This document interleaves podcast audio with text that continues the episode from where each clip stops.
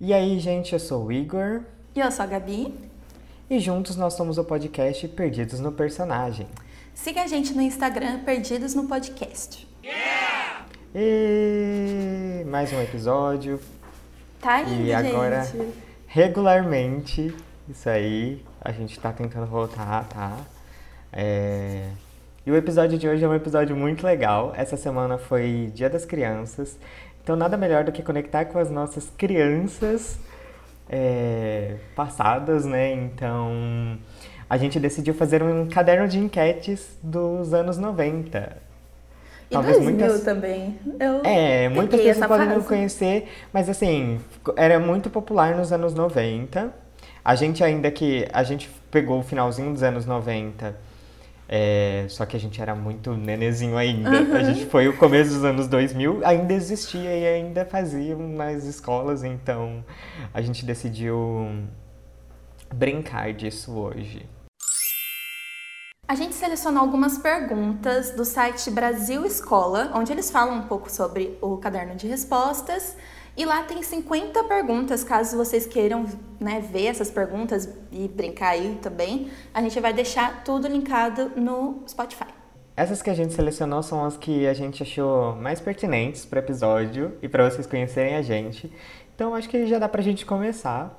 E é uma pergunta básica e que todo lugar você vai encontrar, que é nome completo e idade. Gabi, nome completo e idade. É Gabriela Gonçalves Marques e eu tenho 24 anos. Beleza. Eu sou o Igor Rodrigues Paes, não Paz, tá? Como eu sempre digo, Paes. É, E eu tenho 23 anos. Quase 24, tá chegando. Quase 24, é verdade? Falta pouco. Falta pouquíssimo, mês que vem, hein, gente? Quem quiser mandar presente de aniversário aí, tá bom? Só mandar um inbox lá no, no Instagram e manda pra mim, por favor. Obrigado, tô aceitando. Agora, outra, outra pergunta que é super importante a gente saber, né? Hoje em dia, que é qual o seu signo, ascendente e lua? Meu signo é peixes, meu ascendente é câncer e minha lua é gêmeos. Então, aquela coisa, né, de ser bem chorona, tal, do câncer, e o peixe também tem, então imagina como que é a pessoa aqui, né? Porque é uma junção e potencializada ainda pelos gêmeos que, meu Deus. Uhum. Meu Deus, Gabi, meu Deus mesmo. Ó, eu sou. Meu signo, meu sol é em Sagitário, meu ascendente é escorpião e minha lua é em Libra. Já dá pra imaginar muito bem como eu sou, né? Muito bem. Uma personalidade super aí, forte. Super, super tranquilo, nossa. Tranquilíssimo, gente. Olha, tranquilidade é comigo mesmo, tá bom? É porque eu não sei decor todo o, meu, o resto do meu mapa, mas assim. Vou dizer que é um mapa. O mapa. É o mapa. Perigoso. Perigoso também, né? Mas se não fosse pra, pra não ser perigoso, nem, nem tava na Terra, né, gente? Vamos lá. É, o que deixa você com raiva? Cara, muita coisa me deixa com raiva, É, pra ser então. bem sincero. Ainda mais coisa. ultimamente, né? Ainda mais ultimamente. Mas eu vou dizer pra você que uma coisa que, assim, ultimamente tem me deixado mais com raiva é. Talvez seja desorganização. Isso me deixa com muita raiva, me deixa muito bravo quando. é, não somente eu, mas quando uma pessoa é muito desorganizada, eu fico com muita raiva. Não sei porquê, mas me dá raiva. É, Isso eu me acho que porque bastante também. eu acho que é porque eu tô vivendo esse momento de TCC e tudo mais, e aí eu acho que é um momento que eu tô com prazos e tudo pra entregar, então acho que organização tá sendo a coisa que mais me pega ali, que, que, que tá me deixando com raiva no momento. Então, Hum, talvez entendi. organização. É uma indireta? Aquela. Assim, talvez seria se a pessoa escutasse podcast. Aquele. Ih, Mentira, não é não. É, é mais realmente qualquer coisa de organização. Não precisa necessariamente ser o TCC, mas eu acho que o TCC aflorou mais esse lado de organização, me deixar com mais raiva. Pessoa que não tem organização ou coisas desorganizadas me deixam com muita raiva. Ai, nossa, tô até com medo do meu TCC, porque eu acho, eu acho, né, que se eu continuar na faculdade, eu vou fazer gravação. E assim, Uhum. eu sou um pouco chata, né? Questão Ai, de mas- organização. Mas eu vou te Tá dizer, vendo? amiga, muito melhor fazer a gravação do que ter que fazer artigo. Ah, sim. A gente, normalmente no nosso curso, para quem não sabe, a gente termina com um produto audiovisual finalizado. Então, a gente tem um filme, um curta-metragem pronto, que é avaliado. A gente tem que entregar um artigo mesmo assim, só que não é um artigo tão aprofundado quanto se você entregar somente um artigo. E como efeitos da pandemia a gente não vai gravar, então a gente vai ter que entregar um artigo muito aprofundado. E durante esses quatro anos do curso, a gente não aprendeu a fazer artigo, a gente não é, teve esse foco. Então, em- a gente está tendo que fazer isso tudo em dois meses, basicamente, e ainda assim com muitos feriados. Então a gente perde muito tempo para feedback e para mudar as coisas. Então é isso aí. Então a gente tá na luta. E tudo de aí. casa, né? E tudo de casa, para piorar. Comunicação é incrível. Uhum. É, o que mais me deixa com raiva é que assim, a gente pode falar de uma coisa muito pesada e, ou de coisas assim mais dia a dia, assim, de boinha. É. O que me irrita muito é pessoas que tá na cara que o que ela apoia tá errado, Uhum. mas ela quer, tipo, parece que ela quer lacrar o contrário, sabe? Ela quer discutir Ah, com você sei. de que não, é isso que tá certo, homem é homem, mulher é mulher, não, porque isso é mimimi, que não sei o quê. Isso me irrita muito, porque principalmente porque essas pessoas que querem discutir, né, com a gente, enfim, que normalmente são mais velhas. E aí você e, e ou tem alguma ligação, né, com certo parentesco que você não pode simplesmente mandar a pessoa para aquele lugar. Você tem Sim. que, tipo, não aceitar, mas você tem que dosar bem o que você vai falar, porque isso pode virar uma coisa maior desnecessariamente. E é muito ruim ter que segurar isso e ver que a pessoa tá falando um monte de né, besteira e você tem que ficar quieto. Nossa, né? eu entendo. Isso também me dá muita raiva. Nossa, Só que ultimamente eu vou te falar bem a real, eu não ando me importando não, ando publicando coisas aí para as pessoas bem entenderem mesmo. Então, é que assim, no, por exemplo, no Twitter, é, eu sei que a pessoa que eu quero chegar não vai ver, né? Uhum. E aí essa conversa normalmente surge o quê? Em reunião de família, ou, sei lá, você tá simplesmente numa, numa, numa rodinha assim de amigos de amigos, aí acontece esse assunto, aí, sei lá, é, é ruim porque você não, não tem essa força pra brigar com a pessoa de igual pra igual, sabe? Pelo menos eu não consigo. É, eu, eu, eu tinha também uma fase em que eu debatia muito, sabe? Falava muito. Só que chegou um ponto que eu percebi que eu só tava me desgastando e que a pessoa não ia mudar, e esse era o pensamento da pessoa. Aham. Então, deixa a pessoa se ferrar com o próprio pensamento, porque só quem. Obviamente, isso também afeta muitas outras pessoas, mas quem é mais afetado é a própria pessoa, né? Que isso mostra quem a pessoa é, então. É, e né, há pouco tempo aí aconteceu uma situação, que eu não vou dar muitos detalhes, mas que eu senti que esse meu jeito também é, acabou prejudicando alguns relacionamentos. Uhum. Porque, digamos, como que eu vou explicar? Tinha uma pessoa nesse grupo que sempre falava alguma besteira aí comigo perto. Parecia que era de propósito porque sabia que eu ia reagir, entendeu? Sim. E, e aí chegou uma hora que começou a incomodar as outras pessoas, porque sempre eu ficava ali, sabe?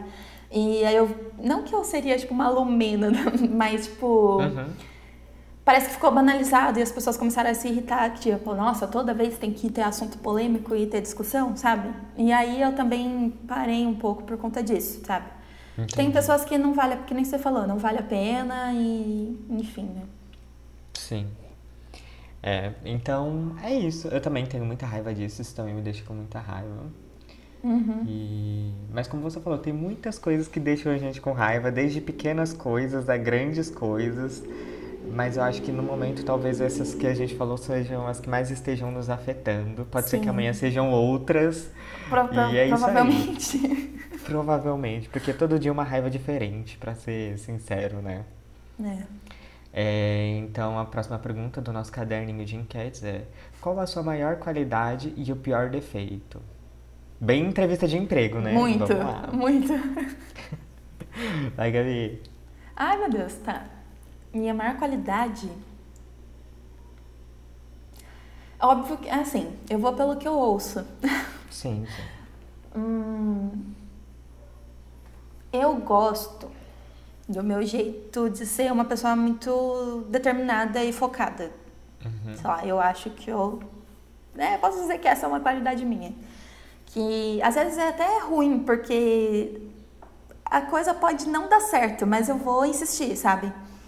E, mas se acontece, se dá tudo certo, então. Né? Uhum. Então, é uma qualidade.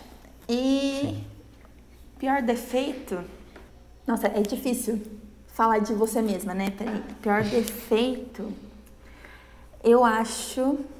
Tem muito a ver com a pergunta anterior. Eu acho que é não gostar de, tipo, deixar passar as coisas, sabe? Uhum. Não Sim. ficar de boa.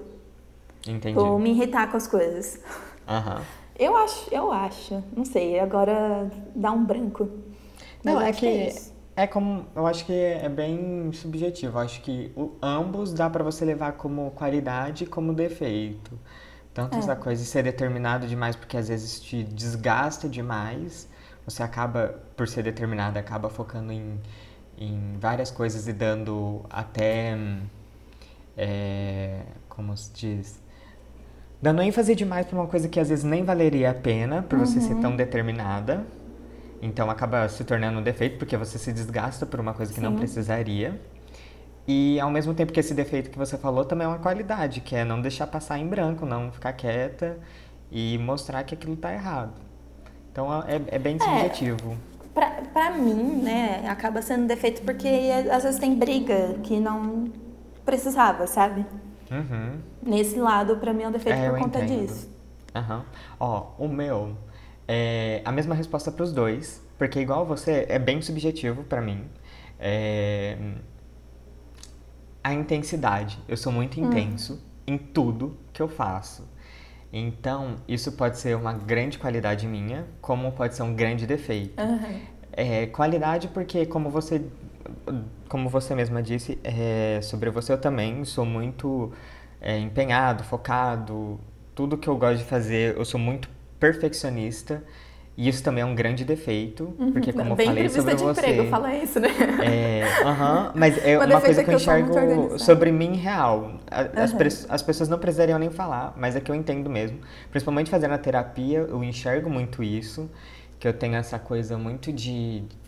Por causa de, da intensidade que eu levo tudo, seja relacionamento com as pessoas, seja trabalho, seja faculdade, seja o que for, é, vai ser uma grande qualidade porque eu vou me empenhar, seja qualquer uma dessas coisas que eu falar, mas vai ser um grande defeito porque às vezes essas coisas não precisam desse empenho e me desgastam, me desgastam o meu psicológico. E Sim. mesmo que eu esteja enxergando que está desgastando meu psicológico, eu tô continuando. Então a minha intensidade é uma grande qualidade minha e é o meu pior defeito. É, é bem defeito de ansioso, né? É bem defeito de ansioso. Mas é Bem isso, ruim. pra mim, ambos entram aí. Perfeito. É, eu concordo, porque, né? Mesma coisa aqui. Tá, agora qual a sua música favorita e banda ou grupo favorito? Beleza. Ó, a música, minha música favorita no momento, que eu tenho escutado bastante, é Mood Ring, da Lorde, do álbum Solar Power. Uhum. Continua. Lá no primeiro episódio eu falei que era a minha música preferida do álbum. E E, permanece. atualmente permanece música favorita do álbum e música favorita, porque é uma música que eu tenho escutado muito. E toda a letra, a, a ironia usada pela Lorde na letra é, é sensacional. E minha banda favorita, que é um grupo, obviamente é o BTS. Ah, tudo que eles apresentam tem não é superficial, tem embasamento. é, as falas deles condizem muito com que com os atos, então acho que eles são Sim, muito é coesos, verdade. as músicas deles são boas, eles dançam bem, eles são boas pessoas que ajudam. Então, BTS, meu grupo favorito e minha música atual favorita, geral assim, é Mood Ring, porque eu tenho escutado bastante. Nossa, é difícil agora porque se for pensar em banda e, ou grupo, É, se eu pensar na vida inteira, provavelmente não seria BTS, porque Sim. BTS eu conheço há pouco tempo. Uhum. Mas, vou falar igual você, atualmente, né? Sim. Porque muitas músicas, né? Já escutei muita coisa já. Uhum. É, vou começar pelo grupo que é BTS também, não adianta. É o que eu mais tô viciada, que eu vejo coisas sempre, que eu ouço sempre e que eu admiro muito pelos motivos que você falou. É, além da música em si, que eles são muito talentosos, eles cantam, eles dançam, eles têm uma produção maravilhosa. É, eles mostram né, ser pessoas boas, eles são é, ativistas e eles não. E eles incentivam os fãs a serem iguais, sabe? E Eles não. Sim. Os fãs sempre têm projetos sociais, mesmo que eles não peçam, é, eles despertam coisas muito boas em pessoas novas, sabe? Isso é muito, muito incrível. Uhum. E música favorita atualmente, meu Deus, é, eu tenho mais ouvido podcast do que ouvido música. Quando eu Aham. ouço música é, é BTS ou é música que eu já escutava antes, né, mais, mais emo, assim. Então, vou falar uma do BTS que eu ouço muito, que é só, sei lá, é que a música é incrível e não tem muito um significado tão pessoal assim, que é Mic Drop. Quando eu escuto assim, é, eu fico muito animada e é incrível. Eu gosto de ver o clipe, como foi feito. E eu adoro Steve Aoki também. Eu acho incrível. Ai, perfeito. Ahn, qual é o filme da sua vida? Ou pode mudar qual é o seu filme preferido. O filme não precisa necessariamente dizer com a sua vida. Sim. Ter correlação com a sua vida. Relação. Correlação. Bom, é uma, é uma pergunta muito difícil para quem faz cinema, porque a Uhum. gente é meio que obrigado a assistir muita coisa para conhecer a história do cinema, né, a criticar o filme, né, a analisar o filme, enfim. E e fora que a gente começa a aprender sobre a parte técnica e a gente acaba se interessando por filmes diferentes. Uhum. Então, eu vou falar um filme que foi muito importante. Quando, nossa, quando eu assisti, eu achei incrível, eu fiquei apaixonada da primeira vez que eu vi.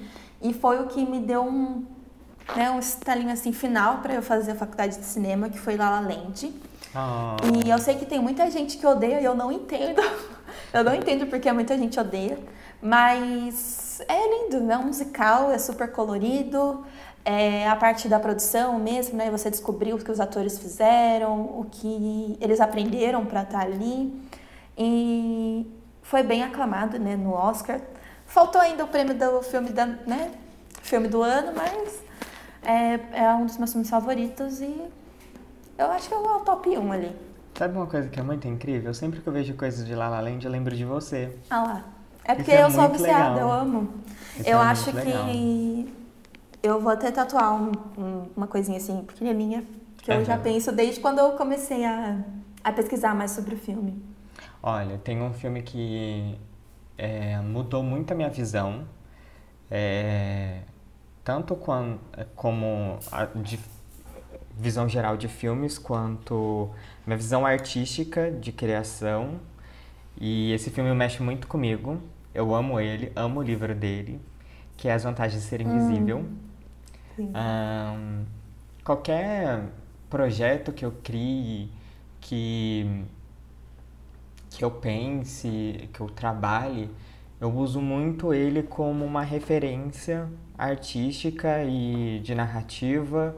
Eu acho que ele é muito bem construído, tanto o livro quanto o filme. Eu acho que é uma das, uma das adaptações cinematográficas é, que ficaram muito fiéis e incríveis ao livro. É bem. É aquela adaptação que você não se decepciona e que, tipo assim, se você assistir o filme ou só ler o livro, tá tudo bem. E é esse. Eu acho que é o filme que, assim, mais mexeu e mudou minha visão em todos. Obviamente, teve muitos filmes durante toda a trajetória que eu cursei o cinema é, mudaram muito minha visão, que acrescentaram muito, mas acho que esse foi até antes de eu entrar no curso de cinema. Ele foi o primeiro filme assim que mudou a minha visão e mudou não só a minha visão como pessoa, mas minha visão artística como como criador e artista. Sim. É, eu não li o livro, mas o filme é muito bonito. E eu lembro que foi numa época que tava bem alta, coisa mais indie e tudo mais. Ah lá, ele tá mostrando o livro pra mim. Uhum. O livro. Eu já li umas 10, 15 vezes, juro. E eu lembro que foi bem numa. Eu assisti esse filme quando eu tava numa época de conhecer vários filmes indies. E Uhum. aí. Eu, na época eu achei um pouco pesado, né? Porque eu era bem mais nova, Sim. né? Mas é lindo. Vale a pena, gente. É quase uma indicação aqui, né? É. Esses dois aí servem como indicações. Uma boa assistam. indicação. Se você pudesse ser um animal, qual seria? Outra pergunta de entrevista de emprego. Deixa É. eu ver. Eu, ah, nossa, é difícil. Ainda bem que não pergunta mais em entrevista de emprego isso. Deixa eu ver. Falar um é, gato é muito óbvio. Só porque, tipo, ah, eu gosto de gato, então. Não.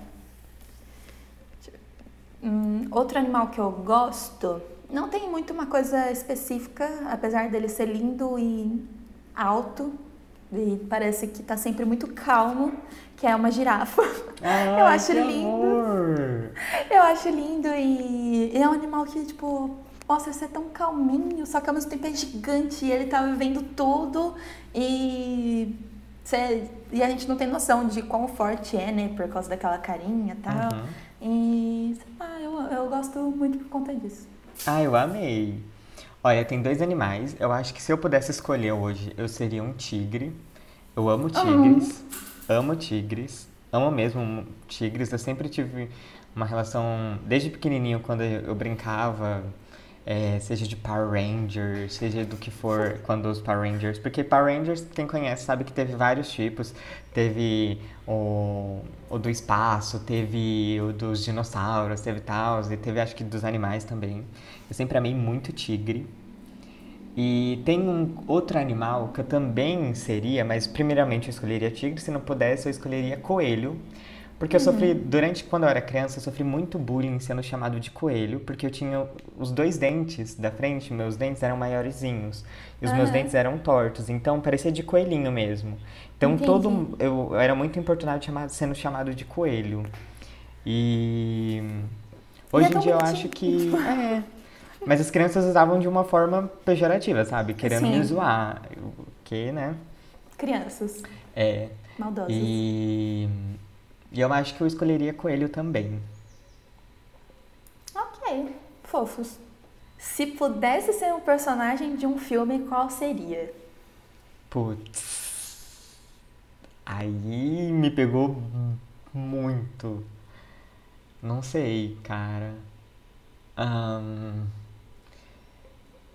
tem que pegar de um filme. Ó, eu vou pegar de um filme que tá pra lançar. e.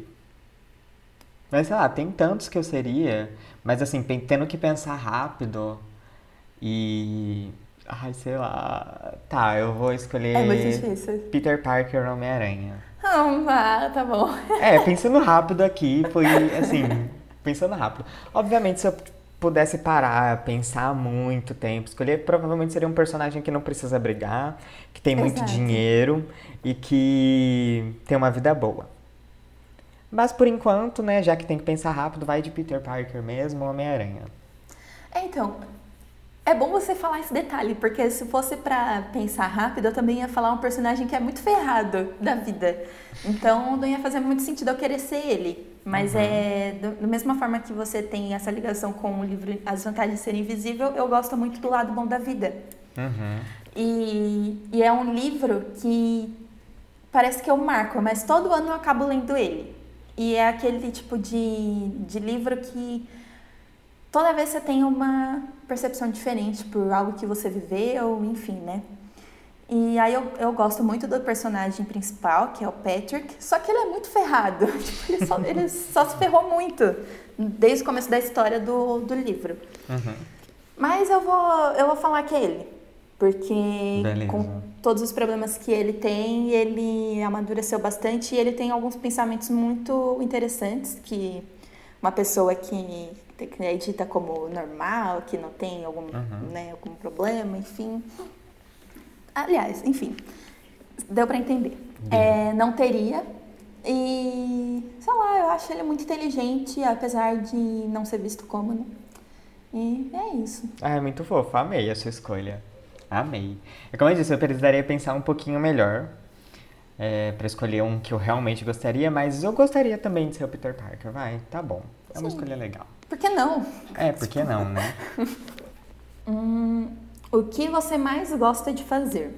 Sendo sincero, eu gosto muito de ouvir música e dançar no meu quarto. Enquanto eu Nossa. escuto música. Amo. É uma Bem das claro. coisas que mais, tipo, me deixam de boa. E relaxam e me conectam comigo mesmo. Ficar ouvindo música. Não preciso necessariamente dançar, mas normalmente eu danço. Obviamente, quando é uma música triste, eu não danço, né? É. Eu choro. Aquele... mas eu gosto muito de escutar música. Muito. Acho que é uma das coisas que, até quando eu tô criando, que me conectam comigo mesmo, é ficar escutando música. Muito bom. Deixa eu ver. É... Falar de coisa que eu gosto de fazer sozinha, né? Que é mais Uhum. pessoal, assim. Eu tenho um prazer muito específico, que é andar ou de carro, ou de van, enfim, tá num transporte e ouvir podcast ou música. Ultimamente, principalmente, é podcast. E tem um- um- um- uma cerejinha do bolo que se eu estiver comendo alguma coisa. Porque, tipo assim, eu tô eu tô comendo, eu tô escutando uma coisa engraçada, uma coisa que eu gosto, e eu tô olhando, tipo, a paisagem onde eu tô andando. Então isso pra mim é uma coisa muito. Ai, que eu gosto muito, sabe? De Ai, fazer legal, sozinha, assim. gostoso. E você ficar muito só com você, ninguém sabe o que você tá ouvindo, você dá uma risada ali, ninguém sabe do que, que Aham. é. Enfim. Verdade. É Ai, uma coisa amei. bem específica. Amei, amei, amei, amei. amei. Ahn, o que você considera importante na amizade? É pra Posso- eu falar? Ai, meu Deus. É, começa aí, começa aí. Comecei. É, tá. Eu acho importante. Uma coisa só? É, agora é uma coisa importante. A gente sabe que existem várias coisas importantes, mas assim, uma que você acha que seria muito importante numa amizade. Tá. Eu acho que é não ignorar a pessoa. Uhum. Não é uma indireta, porque eu falar algo muito específico, não Sim. ignorar. Mas é. Como posso dizer? Vamos ver se eu vou formu- formular bem. Por exemplo, é, faz cinco anos que eu não vejo uma amiga minha, mas se eu ver alguma coisa dela no Instagram, eu vou comentar, eu Uhum. vou, é, sei lá, elogiar, falar do trabalho dela, tudo.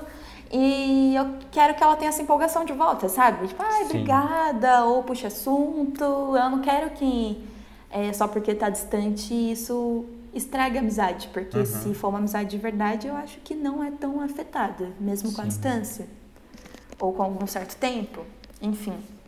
Acho que é isso. Ó, É ter essa ligação com a pessoa mesmo, apesar de distância, de tempo, etc. É, é uma coisa um pouquinho diferente, mas ao mesmo tempo é parecido, que eu acho que é o apoio mútuo, é, independente de ser profissional ou seja o que for, eu acho que um amigo, um- uma coisa importante numa amizade é sempre estar lá pro outro, seja para enaltecer, seja às vezes para dar um puxão de orelha, seja para abraçar, para ser um ombro amigo.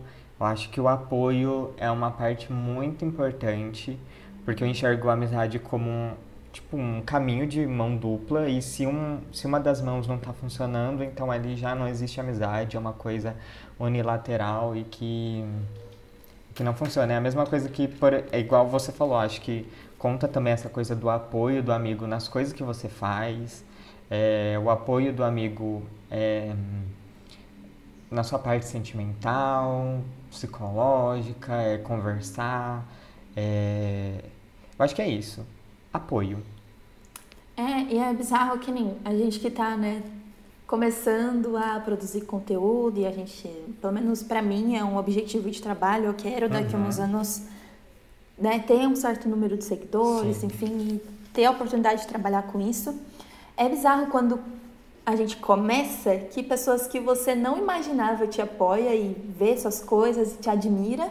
E como as pessoas que você achava que estavam próximas, às vezes até param de falar com você. Tipo, a pessoa Sim. some do mapa.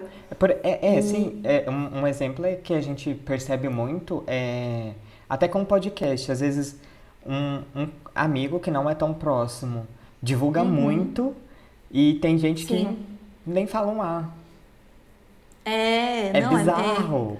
E tipo assim, Quando são pessoas que são muito, muito, muito próximas da gente e não fala nenhum A. Aham. Enquanto pessoas que são, tipo, gente, isso não é indireto, eu só tô falando uma situação que acontece, não só aqui com o podcast, qualquer produto que a gente faça. É, Sim. As pessoas ficam muito. Uma pessoa muito próxima, às vezes, não dá o apoio que a gente gostaria de receber e que seria legal né, a gente receber de um amigo próximo. Enquanto um Aham. amigo que nem é tão próximo, nem tá todo dia conversando com a gente, tá lá divulgando toda hora. Aliás, isso sim é uma direta. Obrigado, Gabriel Rodrigues, muito fofo, Sim, por sempre repostar coisas nossas, postar sobre o podcast. Você é muito incrível, um amigo muito fofo. Obrigadão. Sim, esses dias eu mandei mensagem pra ele agradecendo e ele falou assim: Ah, eu sou fã dos meus amigos. É, Ele é muito fofo. E é um profissional incrível. Não, agora, não só pela amizade, mas falando que ele é um profissional incrível, foda pra caramba. Tá bom, gente? Quem precisar de um é, montador, de um editor, de, de uma pessoa que saiba mexer com audiovisual, tá aí o Gabriel Rodrigues, super indicado, porque ele é muito incrível e se dedica nas coisas que faz. Isso aí. É, mas continuando, e quando eu comecei o canal, eu, tudo bem que tá bem devagar, por né, coisas que aconteceram que eu não tive tempo de me dedicar tanto quanto eu queria, mas no comecinho eu tava postando sempre. E eu vi pessoas que falam, ai, nossa, isso, isso me irrita. Quase tá lá na, na pergunta de do que eu tenho mais raiva. É a pessoa que fica, ai, amiga, que não sei o quê, ai, vamos fazer coisa junto e tal. Na primeira coisa que você discorda com a pessoa, que vocês têm uma discussão, apagou. Isso é uma indireta, tá? apagou você, tipo, totalmente da sua vida, não vê mais nada seu, não te apoia em nada, some do mapa, sendo que foi um, um único desentendimento. E, e pessoas que você não imagina que você, sei lá, não falava diretamente, é, te apoia e te admira e elogia suas coisas. Eu nem sei se essa pessoa ouve podcast, mas na época do canal era uma pessoa que sempre falava das coisas que eu fazia, que é a Ana, a Anabis, da minha sala. Ah, ela é uma fofa. E, e ela também é uma artista incrível, ela tá fazendo bastante stop motion agora, começou na pandemia. Depois eu vou indicar melhor o trabalho dela mais pro final. Beleza, eu adoro Mas é ela pessoa- e acho ela uma profissional incrível, eu super admiro também. Ela é demais. E vamos lá, continuando, porque ainda tem muitas aqui e já tá com muito tempo, né? Ahn, a próxima então é qual a sua cor preferida? Pra mim é muito difícil falar cor favorita porque não sei se é porque eu gosto de desenhar e aí tem que usar várias cores, aí eu consigo aquela coisa, né? Ver a beleza de cada cor, mas e também porque eu sou uma pessoa que adora estudar cor. Uhum. Isso é muito Eu específico. gosto. Eu acho que eu, Acho eu estudei teoria da cor acho que umas três vezes na minha vida. Uhum. Tipo, Na faculdade, no técnico, num curso de moda livre que eu fiz. E eu nunca me cansei. Tipo, eu uso as mesmas regrinhas, acabo aprendendo uma coisa ou outra mais, Uhum. né? Mas eu amo, amo estudar cor. Então, atualmente, as cores que eu mais tenho é, usado e gostado, tem que falar só uma? Isso, Então eu acho que é um rosa bem clarinho, rosa clarinha. bem delicado. Eu tô mais nessa, Uhum. nessa vibe agora. De usar umas coisas mais fofinhas e tal, mais delicadas. Acho que é isso. Um rosa bem clarinho. A minha cor preferida vem desde pequeno. Eu amo a cor roxa. É, eu comecei a amar ela, tipo, livremente, sempre amei roxo. Mas depois que eu comecei a ter uma visão mais artística e crítica da coisa, o roxo teve mais sentido ainda pra mim, principalmente quando se trata do roxo ser vir da- do vermelho e do azul, que são uma cor quente, uma cor fria. É, tem muita simbologia pra mim. E é roxo. Eu acho super incrível a popularização que o roxo tomou nos últimos anos, principalmente por causa do BTS também, por Aham. causa do Purple You. Mas roxo sempre foi minha cor, minha cor favorita. E é isso aí. Roxo. Se eu tiver, sempre que eu tenho que escolher e eu posso escolher, qualquer coisa que eu possa escolher, roxo é roxo. E reparem que é uma das cores principais do podcast. É. roxo. Aham. Você tem medo de quê? Tá. É- tem assim, tem uma coisa mais séria e também dá pra falar de coisas mais bobas, entre aspas, tipo, coisas do dia a dia, tipo, ah, barato, enfim. Mas. Tá, eu não vou falar o meu medo de algum bicho, porque eu não sei, né, se as pessoas que, sei lá, vai que alguém não gosta de mim e começa a me mandar esse bicho só pra sacanear, porque isso já aconteceu É. na minha vida, então eu tenho receio. É, Eu acho que é medo de. Nossa, uma coisa muito bad vibes agora. Acho que é medo de ficar sozinha. tipo, perder gente importante da sua vida, da minha vida, no caso. É, Sei lá, já perdi muita gente da minha família que era próxima. E aí eu tenho medo, sabe? De chegar uma hora que não ter mais quem você falar coisas mais sérias, principalmente da família, pra mim. Sei. Acho que é isso, medo de ficar sozinha. Olha, o meu é um pouco diferente, que é cair da moto e me ralar todo. Brincadeiras à parte, não é isso, tá? Também. Já pensou cair da moto e me ralar? Mas Ainda bem que eu nunca. esse medo eu compartilho muito com você, que é de ficar sozinho, principalmente quando digo sobre a família. Mas eu vou dizer um outro pra ser um pouco diferente. É, eu tenho uma doença que é courofobia, que é fobia de palhaço. Muita gente às Ah. vezes não sabe, mas eu tenho fobia de palhaço. É, quando eu vejo, eu chego a passar mal. Hoje em dia, Ah, eu, agora- hoje em dia eu consigo até. Antes eu não conseguia nem ficar vendo imagem, desenho de palhaço, que eu já ficava Ah, tá. com muito medo. Hoje em dia, depois de um tempo de terapia, eu consigo ver sim desenho de palhaço, essas coisas, mas eu não gosto. E, mas só que fisicamente, presencialmente, é uma coisa que me aterroriza muito. Eu tenho muito, muito, muito medo de palhaço. E agora no Halloween tá ótimo, né? No É. Instagram só tem palhaço agora. É, aquela época que começou lá dos palhaços aparecerem, que começou aquela coisa. Sim. Nossa, mas eu ficava em pânico, tinha um medo, um medo, um medo, um medo, um medo. E é coisa de tipo assim, meu corpo reagiu. Às vezes eu travo, minha mão começa a suar, eu fico enjoado, eu começo, a- eu congelo, eu fico. Nossa, às vezes eu, eu chego a chorar, eu- minhas pernas Sim. ficam bamba. E eu quando eu- no centro de Jundiaí, às vezes tem uns palhaços, né? Soltos assim para as crianças. Vendendo alguma coisa. É. E aí, quando eu tô com a minha mãe, minha mãe já segura no meu braço e não olha. Daí eu já seguro no braço dela e a gente passa reto.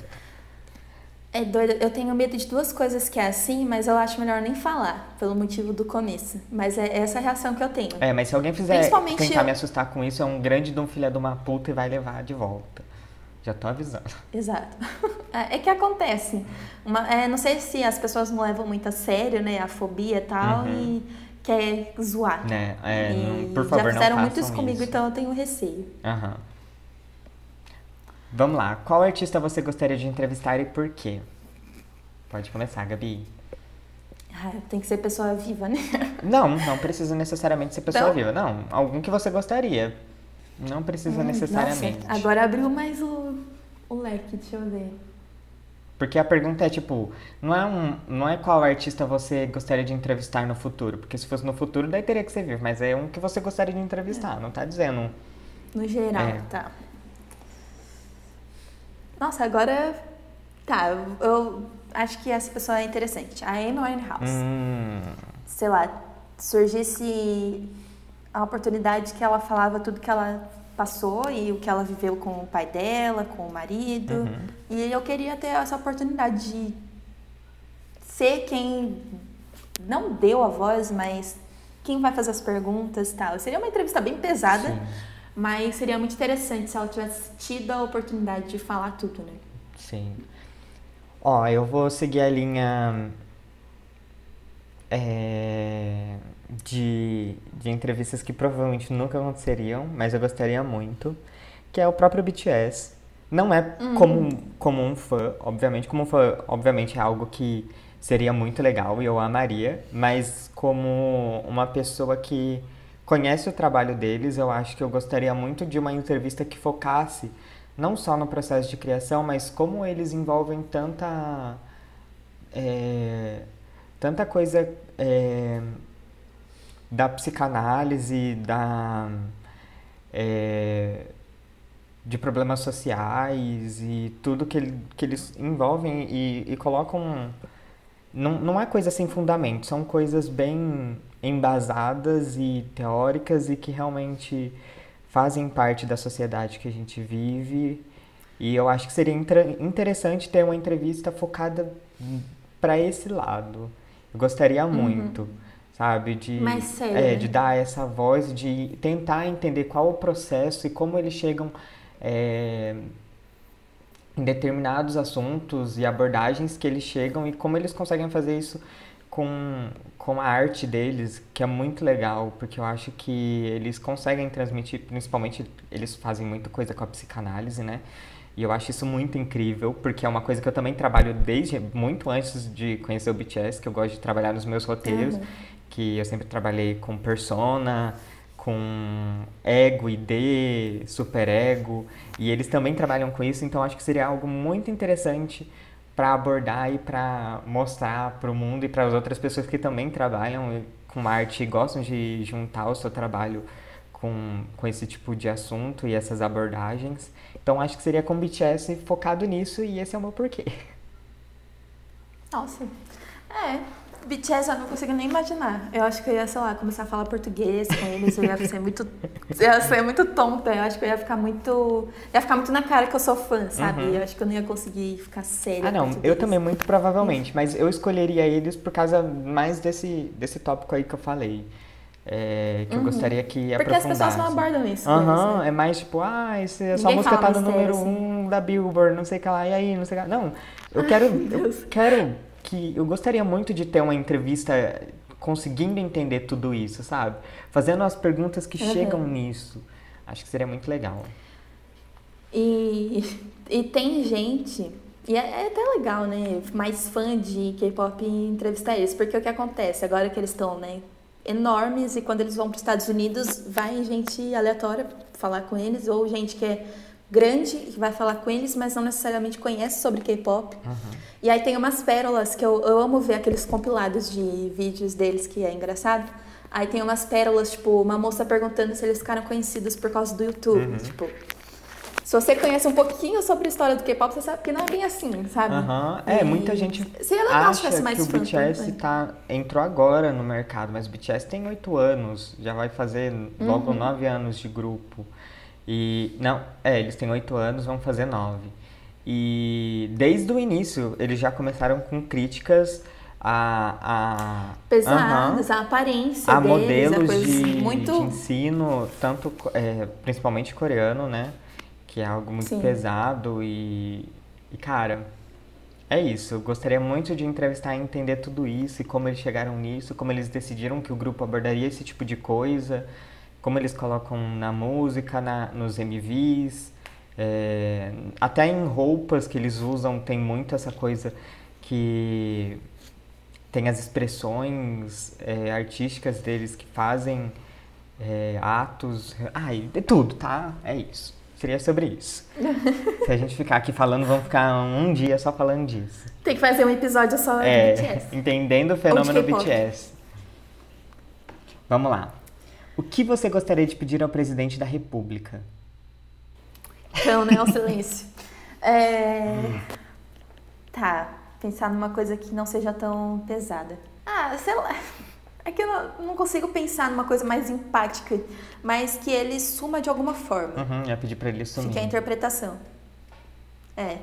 Que ele suma de alguma forma. Sei lá, vai para um país muito distante, não se envolva mais com política e nem na mídia. Uhum ou qualquer outra coisa que ele não, sei lá, não tenha mais influência nenhuma, uhum. principalmente no nosso país. É, eu gosto muito do seu. Eu também gostaria de falar uma coisa muito mais pesada, mas eu pediria para ele renuncia, seu filho de uma puta. E é isso. Porque se a gente se estender demais, a gente vai falar mais coisas ainda que seriam indelicadas. De política que já tá complicado. É, a gente. Né? É isso aí. Ele é um grande Cesão. Agora eu me pergunto, por que, que tem essa pergunta num caderno infantil de resposta? É. Verdade. Muita gente acha que pediria, ah, eu pediria um pônei, ou pediria um unicórnio. É, É, só nessa época. Criança, né? Tipo, Quando eu respondi esse tipo de caderno, era o Lula que era presidente. Eu ia pedir o quê? Que ele trouxesse o McFly pro Brasil, sei lá, coisas assim, porque não eu ia tem pedir pra ir num show do RBD. Exa- É. Ele tem amizade, Uhum. mano. Se soubesse que o mundo acabaria amanhã, o que você faria hoje? Hum, então, tenho dois extremos. Ou uma coisa bem assim, sentimental, ou uma coisa bem de quem sabe que não vai ter consequências. ou eu ia querer, tipo, ficar com a minha família, com as pessoas que eu amo, tentar encontrar pelo menos com uma e outra assim rapidinho desse último dia.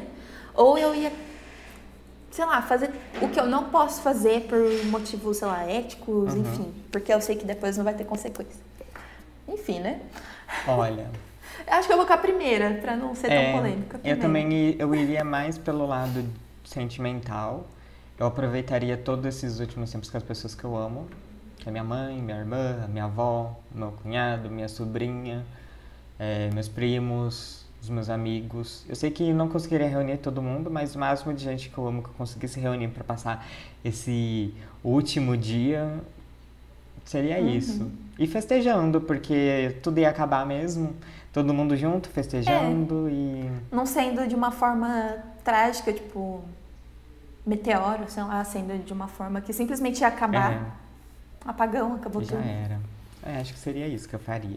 E agora vamos para a última pergunta, que é a mais é, tensa para um ansioso, talvez. Então, né? Como você se imagina que vai estar daqui a 10 anos? Como você imagina que você vai estar daqui a 10 anos? Ó, eu vou responder assim, sonhando um Uhum. pouco, tá? É, como eu quero estar. Eu quero trabalhar com internet. Não precisa ser, sei lá, gigante, tipo uma boca rosa da vida, mas quero estar muito Uhum. bem. Pelo menos um milhão de seguidores, pelo amor de Deus. quero, sei lá, ser bem conhecida por trabalhar com internet. E até lá eu quero estar casada. Uhum. Não sei se eu vou ter filho até lá, então não é um. E nunca foi pra mim um sonho ser mãe, nunca foi. É... Ah, e tá. Sei lá, tá, tá bem. E tá saudável, né? Porque trabalhar com internet e ser grande desse jeito e tá saudável é, é um sonho. Porque a gente sabe que é bem difícil esse, esse universo. Ah, acho que é basicamente isso. Tá bem sucedida no trabalho, tá com a família bem e tá saudável. Até que não fui tão, Legal, gostei. tão sonhadora. Olha, eu vou ser bem sincero, eu não sei se eu enxergo o futuro, mas como você Meu Deus. disse, eu, se for pra falar como eu gostaria de estar daqui 10 anos, é, eu gostaria muito de, de ser uma artista de sucesso, que reconheçam a minha arte, todas as artes que eu gosto de fazer, é, poder trabalhar com o que eu amo. Eu imagino estar trabalhando, gostaria muito de estar trabalhando com o que eu amo, estar ganhando bem para isso e ter o reconhecimento sobre o meu trabalho. Ahn, gostaria de estar com a minha família. Gostaria que minha família estivesse comigo, obviamente. É, se eu faço esse sucesso, eu quero levar minha família comigo, obviamente meus amigos também. Com certeza. E gostaria de estar bem tranquilo, é, podendo hum, dar o melhor para as pessoas que eu amo e sei lá, talvez ter alguém comigo, não sei. Mas não- também não é algo que, tipo, eu acho que seja a coisa mais importante que eu imagino pro meu futuro. Eu acho que a coisa que eu gostaria muito, que eu imagino, que eu espero muito que daqui a 10 anos seja eu ser um artista de sucesso e, e reconhecido pela, pela minha arte e pelo, pelas coisas que eu faço.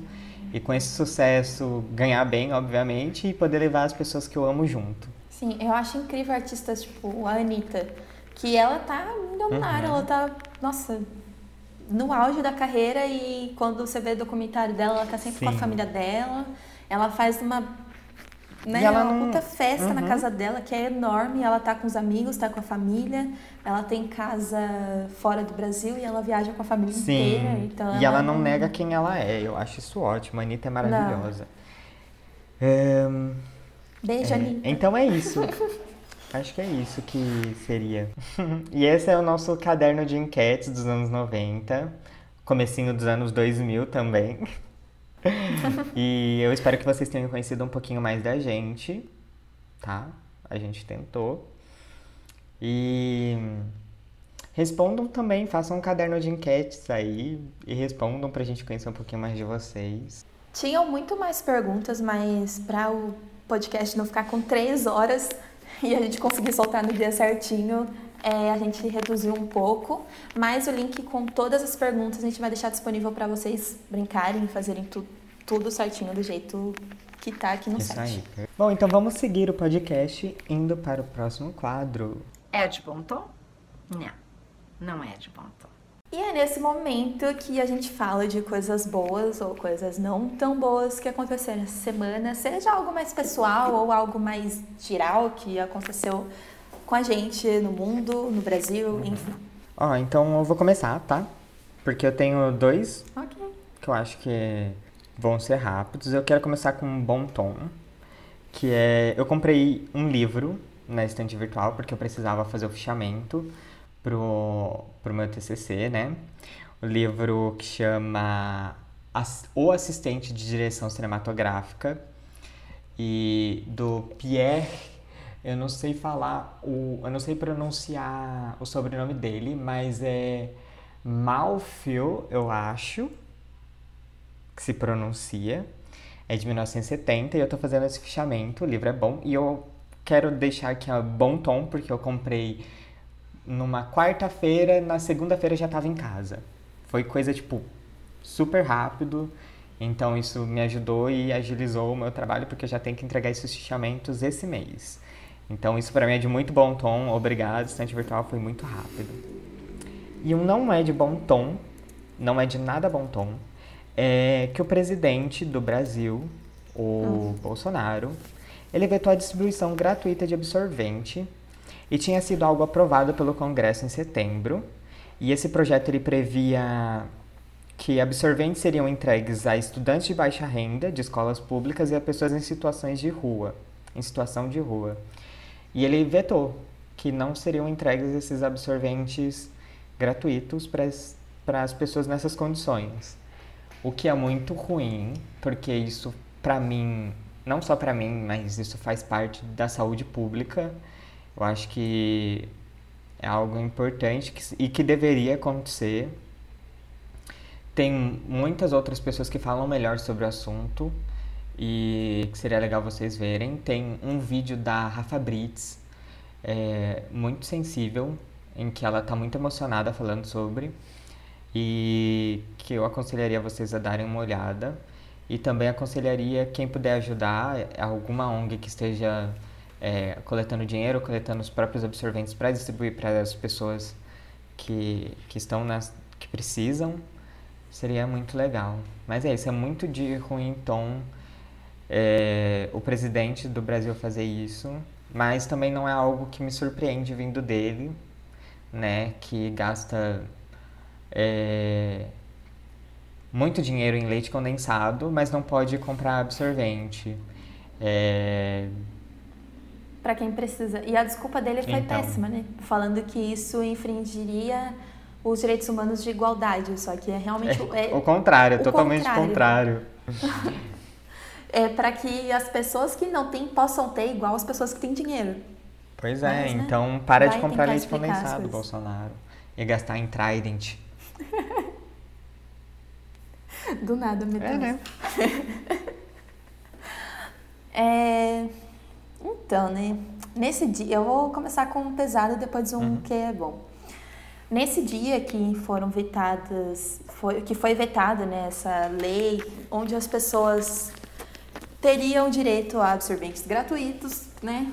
Também aconteceu uma, uma derrota muito grande pro, pro feminismo em si, porque é uma violência enorme que está acontecendo com a Mari Uhum. Ferrer, que o, o cara, o, enfim, é o, o filho da Uhum. puta que fez aquilo com ela é, foi absolvido, ele foi inocentado com tanto de provas que tinha, eu tinha vídeo, Uhum. tinha é, é, provas físicas mesmo, né, nela, na roupa dela, e nada acontece, nada acontece. O cara é branco, rico, e quando teve o julgamento, ela foi, Foi. humilhada. Essa história dela é bizarra, de pesada, é Uhum. horrível o que as pessoas estão fazendo com ela.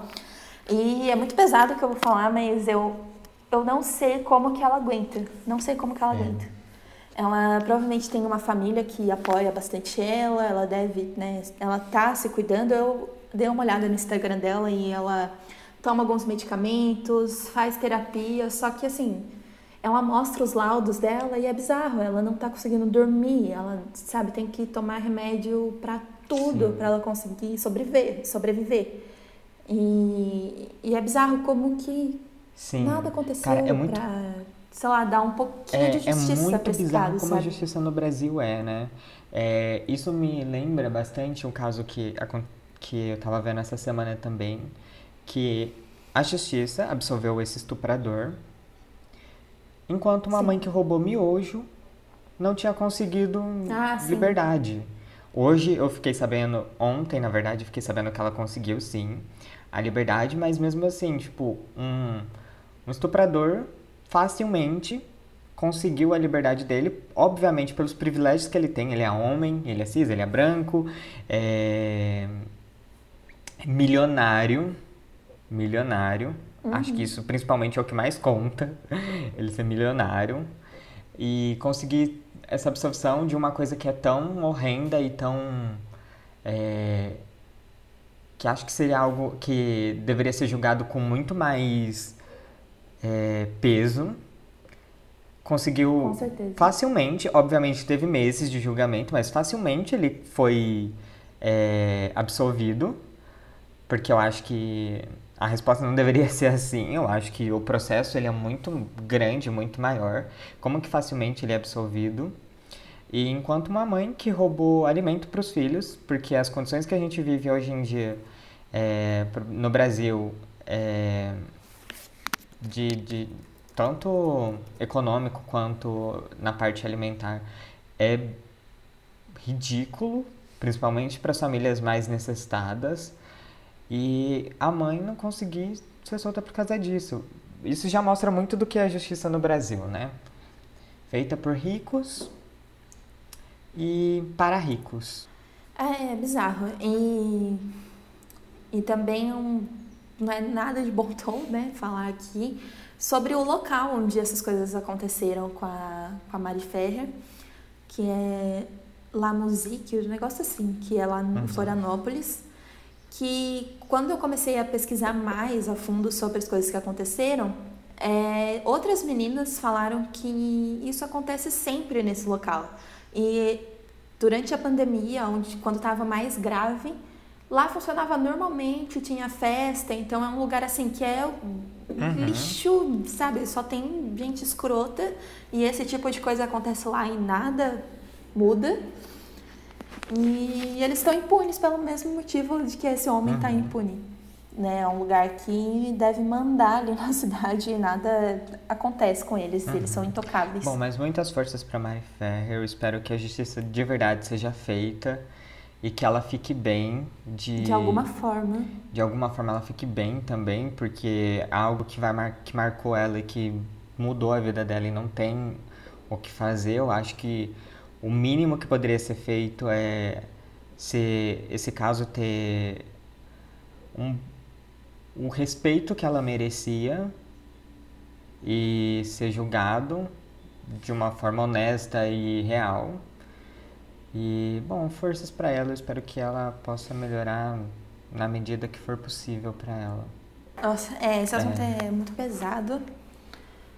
E o outro é, não é de bom tom, no caso, tentar trazer uma positividade aqui, é que mais de 50% das pessoas do Brasil foram vacinadas com as duas doses. Então tem um fiozinho de esperança aí que né, em janeiro, quando as pessoas, pelo menos em São Paulo, não sei se vai ser no Brasil inteiro, eh, a gente vai poder ficar sem máscara, vai poder voltar né, não ao normal, mas voltar muitas coisas que a gente não tem agora por conta né, do vírus. E, sei lá, dar uma esperança e assim, as festas de ano novo vão ser, né? Porque vai bater meia-noite e a gente vai ficar livre de usar máscara, pelo menos. Só não me engano, é só na- nas ruas e alguns estabelecimentos ainda vão manter a obri- obrigatoriedade. Mas vai ser muito diferente do que a gente está vivendo. E, sei lá, dá um É. pouquinho de esperança. Eu acho que pra gente se manter são nesses tempos é manter a esperança de que as coisas vão melhorar e que vai ficar tudo bem. E qualquer mínima notícia boa quanto essa, que é 50% da população tá vacinada com as duas doses, deixa a gente com um marzinho aí de esperança e felicidade de que as coisas vão melhorar e que vai mudar. Ai, força aí pra gente, né? Porque o Brasil É. tá, tá puxado. Não só o Brasil, não vamos falar também que o Brasil é o pior país do mundo, porque a gente sabe que países grandes aí de primeiro mundo também têm seus defeitos. Mas é que a gente que tá vivendo Uhum. isso, assim, tá, tá difícil ver as notícias. Continuando o podcast para o próximo quadro. Já estão sabendo da novidade? Nesse quadro a gente fala sobre as novidades é, que está rolando no mundo, seja é, aqui no Brasil ou coisas que aconteceram na nossa vida. E é isso aí. Eu já quero começar com uma super bombástica que é e dizer para todo mundo escondam os, fa os favoritos de vocês, os favos de vocês, porque a Adele tá voltando. Ela anunciou o novo álbum dela, 30, é, para 19 de novembro, se eu não me engano. É, em português, 30. É, com o primeiro single, acho que é Easy On Me, que vai sair agora, dia 15, agora dia 15 de outubro. E ela mostrou uma, uma prévia da música na live dela. E assim, a Adele, né, galera? A Adele. Inclusive, essa live aí gerou muitos memes. Foi muito bom. O pessoal perguntando do, do Martinho da Vila lá pra ela, achei incrível. Escondam os Favos e o Martinho da Vila, porque vem novo álbum aí da Adele. Eu vou falar uma novidade que não é tão novidade, porque a gente acabou comentando alguma coisa assim no, no episódio passado, mas é que agora confirmou de que Round Six é a produção que mais rendeu na Netflix tipo, de todos os tempos. e Isso é incrível, porque, assim, né? A gente que é fã de K-pop, que gosta de cultura asiática, a gente fala há tantos anos a qualidade que é, é. Muita gente é. ignora, né? Um pouquinho de preconceito, talvez, as pessoas tenham, mas não adianta. Se você vê como que são os clipes, dá pra ter uma noção como que é a produção de filmes e séries, né, os dramas. E e é revoltante como as pessoas agora estão chamando Round Six de série e se negando a falar que é um drama, que é um K-drama. Porque assim, né, ficou mainstream, todo mundo gosta, virou Sério. uma série Verdade. né? Mas não, é uma produção totalmente sul-coreana e todas, não todas, né? Porque eu não conheço todas, mas muitas séries coreanas são no mesmo nível. Sim. Sendo, não sendo, né, mais pesada, assim, sendo só uma história mais dramática, romântica, enfim, o nível de produção é esse, gente. Uhum. Então, assim, pra gente não tem espanto nenhum, mas, né? E é isso. Vamos enaltecer Aliás, ele a- virou a série mais assistida da Netflix, né? Exato, isso, isso. Ah, nossa, incrível. Eu amo e eu É fico muito feliz. O que me deixa um pouquinho chocada é que as pessoas ainda ficam chocadas com o nível de qualidade, mesmo a gente tendo é, Parasita, né? Sim. é, tendo ganhado o Oscar. Eu achei que ali as pessoas já iam abrir mais os olhos para enxergar é, a qualidade do audiovisual é, sul-coreano. Tanto, não só sul-coreano, mas acho que asiático, quando eu digo englobando tudo mesmo. Aham. E, e ainda assim chocam as pessoas o nível de qualidade, né? Mas é isso, galera. Eu espero que dessa vez, pelo menos dessa vez, vocês abram os olhos e vão pesquisar mais, saber mais sobre o nível de qualidade, sobre os dramas, sobre os filmes que eles fazem, ver os MVs. É, não existe só K-pop, existe é, hip hop. O K, o K, o casinho lá na frente é só pra representar que É é, Coreia. da, da Coreia do Sul.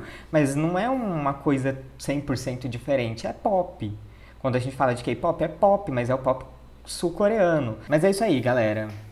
Espero que vocês vejam e assistam. Então, no- na Coreia não tem só K-pop, Tem hip hop, tem rap, tem é, R&B, tem soul, tem todo tipo de música, todo gênero de música e você E pode achar alguma Coreia. coisa que você vai gostar, entendeu?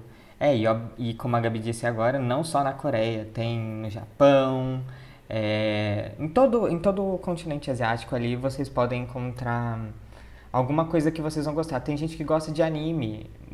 Gente, gosta de anime, mas critica a cultura asiática, tipo assim. Coreano. É, Oi? então. E outra coisa também é que, principalmente agora, na época de Halloween, que o pessoal tem pesquisado filmes de terror, tudo, filmes asiáticos de terror são muito bons, e inclusive dão origem a muitos filmes americanos que você paga pau, Uhum. só que nada mais é do que o estadunidense copiando obras asiáticas e, tira, e tentando apagar Sim. o sucesso do filme original. Uhum. Mas é isso, então. é, Bora pro próximo quadro, que é o quadro de indicações. E agora a gente vai indicar coisas que a gente tem assistido, ouvido. Enfim, a gente ainda não tem um nome certo para esse, para esse quadro. E se vocês quiserem sugerir algum nome, pode mandar na- nos comentários do Instagram que a gente aceita sugestões. Isso aí. Eu vou começar. Eu vou indicar um jogo para quem gosta de jogos online. É, o jogo chama Back for Blood. É, Back 4 Blood, que é de sangue. É, são dos mesmos desenvolvedores do Left 4 Dead. É um jogo que tem na Game Pass do Xbox, mas você também pode encontrar na Steam. Não sei se tem para PlayStation, mas eu acho que deve ter. É um jogo de apocalipse zumbi e é muito legal. Dá pra você jogar online com seus amigos e assim. É, é muito incrível, muito bom. E eu tô muito viciado. Saiu agora no dia 12 de outubro. Ele, né? Na versão completa. Mas tinha saído em agosto, eu acho, a versão beta pra testar e experimentar. E eu comecei a jogar, né? E amei. E aí, agora que saiu a versão na Game Pass, eu baixei e estou viciadíssimo. Então, minha indicação de hoje é Back 4 Blood, dos desenvolvedores de Left 4 Dead. Joguem porque é muito legal.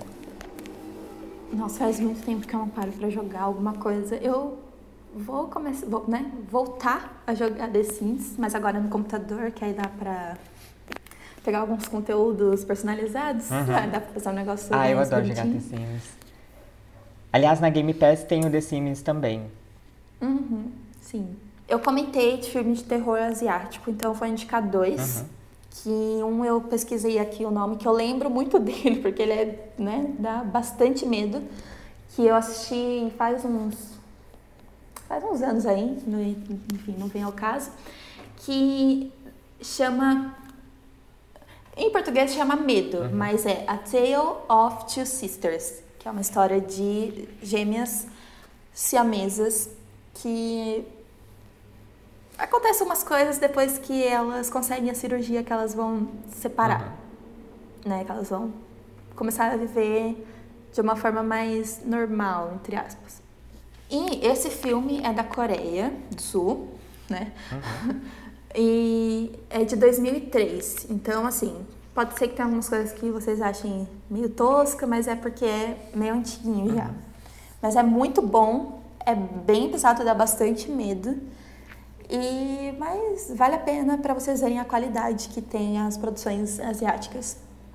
E um outro filme que por coincidência também é sul-coreano, chama Alive, tem na Netflix. Muito bom. É, é de zumbi, né? Naquela época que teve bastante produção de, de zumbi. Uhum.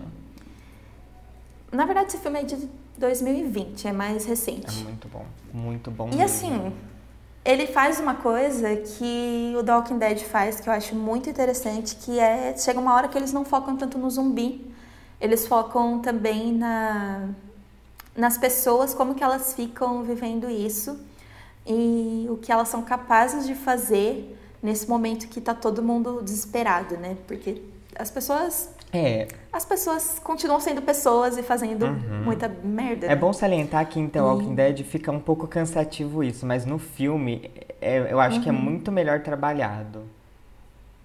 Por ser um filme é bem mais rápido, né? Então é. Não fica. Que nem o Igor falou, não fica maçante, né? Não fica chato de ver.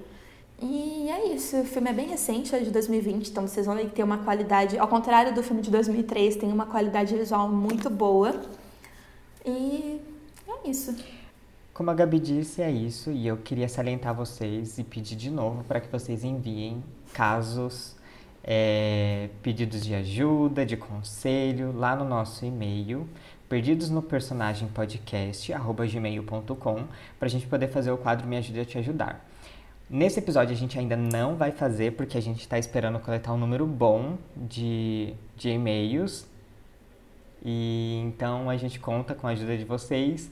E enviem então o caso, pedido de conselho, mico, história de vocês que vocês queiram contar. Fiquem tranquilos que a gente não revela nomes, não revela nada pra ninguém. Até em off, é, entre os nossos amigos a gente não conta nada de nomes pra ninguém. Não, nada, nada. E se você já quiser enviar com os nomes trocados, tá tudo bem também. E a gente espera o e-mail de vocês. Não se esqueçam de enviar lá no e-mail perdidos no personagem podcast gmail.com.